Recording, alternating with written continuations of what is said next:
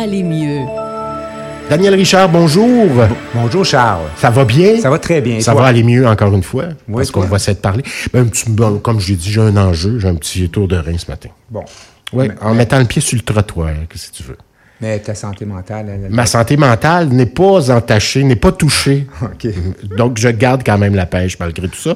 On parle de quoi ce matin? Alors, on va parler avec euh, Ar- Ariane Harpin-Delorme, qui a écrit un livre qui s'appelle Tenir debout. Puis, elle a interrogé. Bien, elle va nous en parler un peu plus. de- ça devrait pas être moi qui en Ça parle. s'appelle Tenir debout. C'est chez Béliveau Éditeur. 60 regards inspirants sur la santé mentale. Oui. Puis, euh, particulièrement, il y a quatre membres de Phobie Zéro qui ont collaboré à ça. Donc, Camille Ah bon? Zakia, qui est no- notre psychologue. Puis, on a des pères aidants, euh, notamment un père aidant sur les troubles obsessionnels compulsifs et la fondatrice euh, Marie-André Laplante, qui euh, a souffert d'agoraphobie pendant 13 ans, a aussi participé, dans le fond, collaboré parmi les témoignages. Bon. Alors, je, je rappelle Oui. Phobie Zéro, toujours en 30 secondes. C'est une organisation. Êtes-vous en vacances présentement ou Euh, ça non, continue dans cet les été? deux semaines de construction, nous allons être vacances, mais on maintient quand même un groupe virtuel, donc un groupe d'entraide, parce que la santé mentale euh, ne, prend pas de ne prend pas de vacances, elle. hein. Donc, euh, il y a certaines personnes qui ont des troubles anxieux. Ben, souvent, on prend des vacances pour faire, pour prendre soin de notre santé mentale aussi. Effectivement, effectivement. Ça va bien ensemble. Alors, on est une organisation à but non lucratif qui existe depuis 30 ans, puis euh, qui vient en aide aux gens qui souffrent de troubles anxieux et de troubles obsessionnels compulsifs, ainsi qu'à leurs proches. Donc, euh, d'ailleurs, à Longueuil, on est le seul endroit actuellement où on teste différents ateliers pour les proches de- des personnes qui vivent des, personnes, de- des troubles anxieux. Donc, si jamais il y a des gens, des résidents de Longueuil, Tout à fait. c'est gratuit, c'est jusqu'à la fin de l'année. Parce que l'anxiété a plusieurs visages, puis souvent, c'est pas trop par quel bout de prendre ça, puis dire, ben, on doit-tu en rire, on doit-tu dire, prends sur toi, alors qu'on doit juste être là pour écouter, puis ça s'apprend, ça. Oui, puis comme le mal de dos, souvent, on, on, euh, on vous dit, voyons, qu'est-ce qui se passe? Mal de dos, c'est souvent diffus, on ne sait pas trop pourquoi. Oui. Et souvent, la santé mentale, on ne sait pas trop qu'est-ce qui arrive derrière ça. Alors, je te laisse parler Ben à oui. Ariane. Bonjour, Ariane Arpin de l'Orme, à l'autre bout du fil, qui, qui disait pas un mot, qui nous écoutait, là, qui semblait dire, c'est donc bien long, leur affaire. Non, non, non. Bonjour Charles, bonjour Daniel. Oui, ça va bien. oui, tout à fait. Euh, Ariane, tenir debout, euh, donc ce sont des témoignages. On, on a, on a colligé des témoignages des gens qui... euh, et c'était votre idée de départ, ça. Euh, oui, en fait, 12 personnes, j'ai eu la chance, le privilège d'interviewer 12 personnes qui, qui racontent leur parcours, leur histoire avec un, un trouble de santé mentale euh, et, et vraiment des profils très différents. Puis, il y a tellement de sujets euh, qui m'ont paru importants et surtout de donner des outils et des pistes, en fait, euh, suite au témoignage. Donc, euh, j'ai interviewé euh, non moins que 48 intervenants. Quand même. Je dirais oui, pour euh, pour vraiment parler de tous les approches, parce que c'est souvent une approche globale qui fonctionne, hein, euh, euh, sans rien enlever à, à aucun, euh, à, évidemment, la psychothérapie, médication, etc., mais euh, dépendamment où on est rendu, et c'est souvent, c'est ça. Ben, de témoigner, de parler, ça aide énormément. C'est vraiment, euh, c'est vraiment la- l'affaire la, plus importante à quelque part. là. Même en, Oui. en allant en thérapie ou en consultant, ce vers quoi on nous amène, c'est de parler. Euh, d'en parler, donc euh, d'aller chercher la, la, la, la, bonne écoute et puis euh, donc tenir debout, c'était aussi pour semer sans s'auto-diagnostiquer, au contraire, mais semer des petites graines dépendamment on est rendu où dans notre démarche et puis euh, par la suite justement aller euh, aller chercher de l'aide. Donc, euh, on, vraiment, on parle de différents, ben, entre autres, là, avec Phobie Zéro, différents euh, troubles anxieux, anxiété. Et, et pour moi, c'était aussi justement avec Camillio, on a démystifié, déconstruit un peu qu'est-ce que c'est l'anxiété et puis normal aussi d'avoir et qui, qui est pour nous garder alerte euh, dans certaines situations de la vie versus quand ça devient un trouble anxieux. Donc, euh, Ben Oui, tout à fait. Il y a une différence. L'anxiété qui est un moteur créatif à bien des égards. un stress. un stress, mais quelque chose oui. qui nous garde en vie puis qui fait en sorte qu'on est, euh, qu'on, à, à part quand on a un mal de dos, qu'on est sur un pied puis sur un autre, puis qu'on soit, qu'on est vraiment actif, mais ça, quand ça se transforme en trouble anxieux, c'est une autre affaire. Là. qu'est-ce qu'il faut faire avant, avant que ça se transforme euh, comme ça? Évidemment, c'est un ensemble de choses. Là. Il, y a, il y a des choses qu'on contrôle plus ou moins, mais euh, c'est on, en depuis la pandémie, je pense qu'on on entend dire que tout le monde est anxieux. Euh, les enfants, les adolescents sont anxieux, oui, mais je donne l'exemple de la conduite l'hiver. C'est correct d'être être anxieux à la base pour prendre certaines précautions jusqu'avant que ça devienne évidemment un, trouble anxieux qu'on s'isole. Hein. C'est souvent ça que ça crée aussi. Hein. Les gens, les gens s'isolent. Donc, pour pas en arriver là, qu'est-ce qu'on peut faire? Ou si on est déjà là, ben qu'est-ce qu'on peut faire? Hein? C'est ça, ça se soigne en fait hein, les troubles anxieux, mais c'est un travail d'une vie, mais je pense de toute façon la santé mentale en général. Euh, euh, c'est un travail d'une vie. Tout à fait, dans bien des départements. Donc, il y a des pistes, ce sont des pistes pour aller mieux, comme le titre de la chronique. Exact. Beaucoup d'outils, beaucoup de, de, de, de, pistes données par des, des intervenants, des professionnels. Euh, et euh, accessible aussi, hein, qu'on ait un trouble qui n'a pas nécessairement été diagnostiqué non plus. Donc, euh, c'est pas seulement... Et c'est aussi pour les proches. Donc, euh, euh j'ai été influencée, bon, par différents, différents raisons, évidemment, mais j'étais entre autres entourée aussi beaucoup de parents, par exemple, qui qui euh, cherchaient des, des, des, outils, des pistes pour euh, aider davantage leurs enfants, leurs adolescents.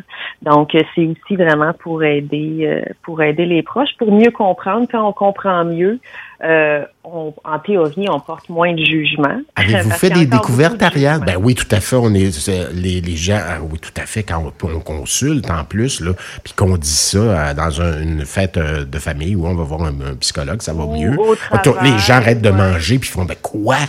Puis alors que quand on a mal aux dents, on va voir un dentiste. Hein? C'est tout à fait normal. Il y a encore beaucoup, c'est ça. Dans les organisations aussi, hein, c'est pas dans les entreprises, c'est pas euh, c'est pas vu de la même façon. Moi, j'ai commencé à, parler de bon, mon trouble dépressif là, plus chronique davantage en fait ouvertement depuis la pandémie, mais sous le chapeau d'un entrepreneur, euh, parce que je porte différents chapeaux. Donc, Vous êtes entrepreneur au départ.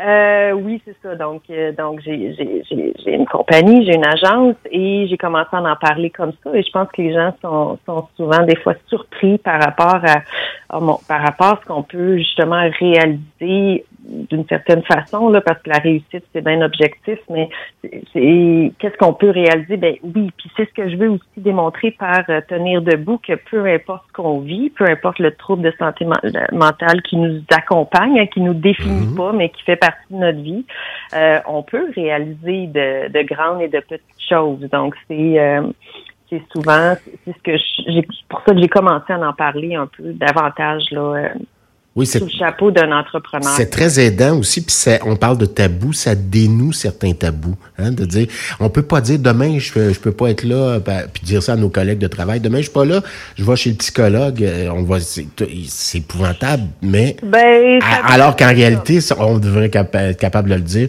Je parlais du dentiste il y a deux secondes, on devrait être capable de le dire, en arriver à ça comme société éventuellement. On devrait. Il y a des hein? entreprises évidemment qui euh, qui, euh, qui ont établi des, qui ont mis en place certains, euh, justement, certaines mesures pour euh, pour prendre mieux soin de la santé mentale de, de leurs euh, employés, je pourrais dire, et qu'au final, je veux dire, de, toute façon, c'est à leur avantage, mais euh, c'est c'est ça. je pense qu'il y a encore beaucoup d'incompréhension. Donc, plus on en parle, plus on pose des actions. Euh, je crois que bon, on, est dans la bonne direction. Ariane, déjà de le dire, là, je fais cette émission du matin-là depuis dix ans. S'il y a dix ans, on m'aurait dit, on va faire une chronique, on va parler d'anxiété, j'aurais fait, ben, que je suis à raconter là-dessus? Uh-huh. Alors que maintenant, c'est une évidence, là, on se doit de parler de ça au même titre que n'importe quel autre sujet, là, quand même. Hein, donc, il y, a une évolution en quelque sorte à cet égard-là. Oui, oui, oui, oui. Je, je, suis confiante par tout ce qui existe et par justement euh, euh, tous les ouvrages. Et, dans, bon, Tenir debout donne aussi beaucoup de ressources et beaucoup aussi de bibliographie, hein, parce qu'évidemment, il existe déjà beaucoup. Donc, c'est vraiment le but pour semer des, des petites graines. Moi, je, je vois ça un peu. Puis en plus, il est très beau, le livre. Oui, Euh, l'objet comme tel, graphique, une, photographique, effectivement. tout à fait, là, une, une dame sur un fil de fer qui marche d'un nuage à l'autre. Il y a quelque chose. Ouais, il y a quelque chose. euh, La funambule, comme on se sent quand on vit des fois avec un trouble de santé mentale, mais que le fil qui se retrouve partout, en fait, dans le livre, parce que c'est justement l'entourage, les ressources, euh, les outils. Donc, je pense que c'est un livre qui, euh, qui peut amener beaucoup d'espoir qu'un peu son meilleur ami qu'on garde sur sa table de chevet, dire, ah, ben moi, je vais aller euh, chercher telle piste, essayer telle piste ou référer tel, tel outil. Des découvertes que vous avez faites, des choses que vous ah, j'apprends quelque chose, des, des coups de cœur que vous avez dans votre livre, des témoignages que vous avez eus? Ah ben mon Dieu, ils, ils m'ont tous, euh, ils m'ont tous euh, touché. Ce qui, ce que j'ai, parce que c'est une démarche qui dure quand même depuis euh, depuis quatre cinq ans, et Mhm. j'ai réalisé aussi qu'évidemment, fallait que ça soit euh, le bon timing. Là, désolé mon, pour mon français, le bon moment, on va dire. euh, pour les gens, euh, parce que des fois, d'en avoir trop parlé selon eux euh, et de peur de retomber peut-être là-dedans, ou euh, si on parle d'un épuisement professionnel euh, ou euh, d'une dépression, ou la, la peur aussi peut-être des conséquences sur sa sur la carrière. Il y a des personnalités connues aussi dans le livre et Ah oui. euh, ben, peu importe en fait la carrière là, mais euh, ou euh, des conséquences sur la famille. Donc il fallait vraiment que j'ai- appris qu'il fallait vraiment que ce soit le bon moment et ça a été euh, pour reprendre leur dire là, ça a été très thérapeutique pour tous ces euh, les gens qui ont témoigné et même certains intervenants qui étaient qui ont été touchés par la santé mentale et personnellement évidemment ou qui ont décidé d'œuvrer dans ce domaine-là directement ou indirectement. Donc c'est sûr que ça les touchait. Et aussi de c'est toute une démarche hein, de relire après leurs témoignages, euh, que- donc l'entrevue, toutes les entrevues que j'ai faites en personne ou en de relire. Et puis suite à ça la démarche parce que là c'était pour dire vraiment euh, je ne vis plus dans la honte. Euh, et peu importe les conséquences s'il y en a parce que ça se peut qu'il n'y ait pas de conséquences non plus dans le sens que les gens vont dire ben merci de nous partager ton histoire, euh, merci de nous avoir fait lire ton histoire, euh, on comprend mieux, Ouais. ou, euh, on est avec toi. Tu sais, je pense qu'il faut aussi faire confiance aux gens, l'ouverture des gens. Ben oui, il n'y a pas d'honte à être courageux. Là. Hein? Euh, non, c'est ça. Puis de, de ben, peu importe euh, si c'était une maladie physique, on en parlerait aussi justement ouvertement. Euh, et euh, donc la démarche photographique, ensuite de ça la sortie du livre, ensuite de ça, bon. Euh, j'en, j'en parle beaucoup depuis que c'est sorti. Donc, je pense que c'est différentes étapes euh, que les gens euh, que les gens qui ont témoigné, surtout les 12 personnes qui ont témoigné là, davantage, ont dû vivre et vivre différemment. Donc ça, je pense que c'était euh, ben ça m'a surpris d'une certaine façon, mais j'ai compris le processus.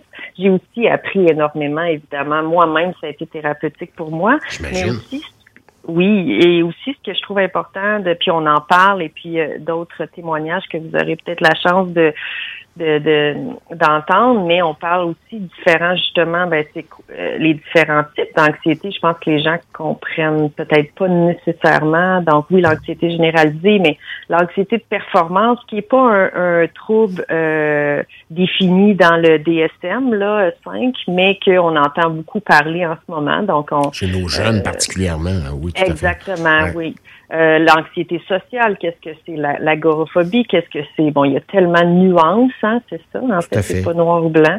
Euh, euh, en donc, entre autres, Donc, on- qui raconte l'agoraphobie en période de, de, de dépression postpartum. Donc, j'ai appris beaucoup, même moi-même, sur euh, les différents types d'anxiété, puis toutes les nuances en fait qu'il faut avoir, je pense, quand on parle de santé mentale.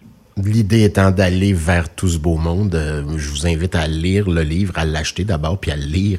Euh, Ça s'appelle Tenir debout. Ariane Arpin de l'Homme en est l'autrice. Euh, Daniel Richard, en terminant. Ben, je pense que ça nous a donné des pistes euh, pour les prochains mois. En tout cas, ça nous, ça nous donne le goût de le lire, en tout cas. Totalement. Puis l'important, ça va être de comprendre, de démystifier puis comprendre.